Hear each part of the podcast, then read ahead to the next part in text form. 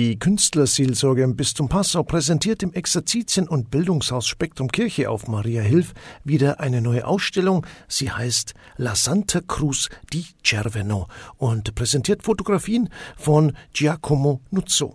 Gezeigt werden Schwarz-Weiß-Aufnahmen lebensgroßer Kreuzwegstationen und die werden konfrontiert mit dem alle zehn Jahre stattfindenden lebenden Kreuzweg von Cerveno.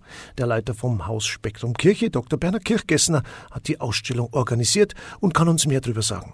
Die Ausstellung nennt sich La Cruz de Cerveno. Das ist ein Dialektausdruck für das Kreuz von Cerveno. Das ist ein kleiner Ort in der Lombardei, im Val Camonica, da wo die ganze Pandemie quasi äh, vor zwei Jahren schrecklich begonnen hat.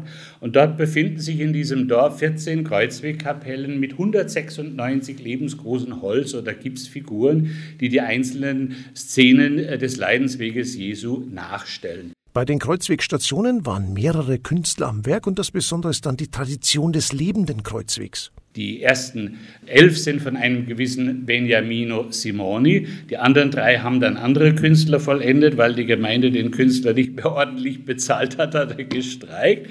Aber es hat sich äh, eine wunderbare Tradition in diesem Dorf entwickelt, nämlich ein sogenannter stummer, stiller Kreuzgang. Menschen aus diesem Dorf, vom kleinsten bis zum ältesten, stellen stumm und gehend den Kreuzweg nach. Etwa zwei Wochen äh, nach dem Osterfest, habe ich mir jetzt sagen lassen, findet das alle zehn Jahre statt.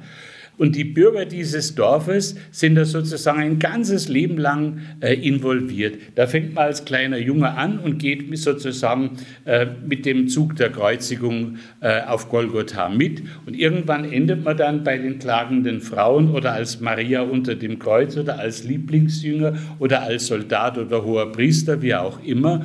Und das ganz Spannende, es ist alles stumm, aber man kann an Mimik und Physik der Menschen aufgrund der Fotografien, die Giacomo Nuzzo gemacht hat, die Rolle ganz genau ablesen. Also die Leute leben im Gehen dieser Rolle, die sie verkörpern. Fotografiert in Schwarz-Weiß verstärkt das noch einmal den Ausdruck in den Bildern. Der Künstler hat sich eben vor vielen Jahren äh, autodidaktisch darauf spezialisiert, auf Schwarz-Weiß-Bilder.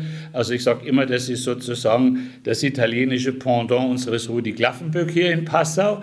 Und äh, das gibt gerade diese Szenerie noch einmal eine besondere Stärke. Man sieht in den Momentaufnahmen das Leiden der Menschen auf den Bildern.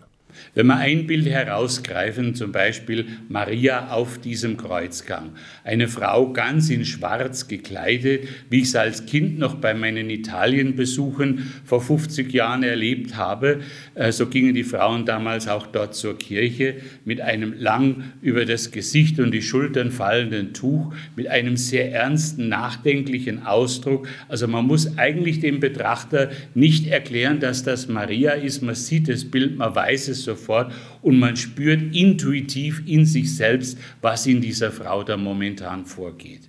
Und das ist natürlich die Kunst. Äh, eine Szenerie abzulichten ist das eine. Äh, das, das können wir alle. Heute haben wir super Handys, die machen tolle Fotos. Aber den Augenblick festzuhalten, wo das durchkommt, das ist das Besondere. Corona macht sich noch bei den Besuchszeiten bemerkbar und vielleicht noch die Frage, wie lang ist denn die Ausstellung zu sehen?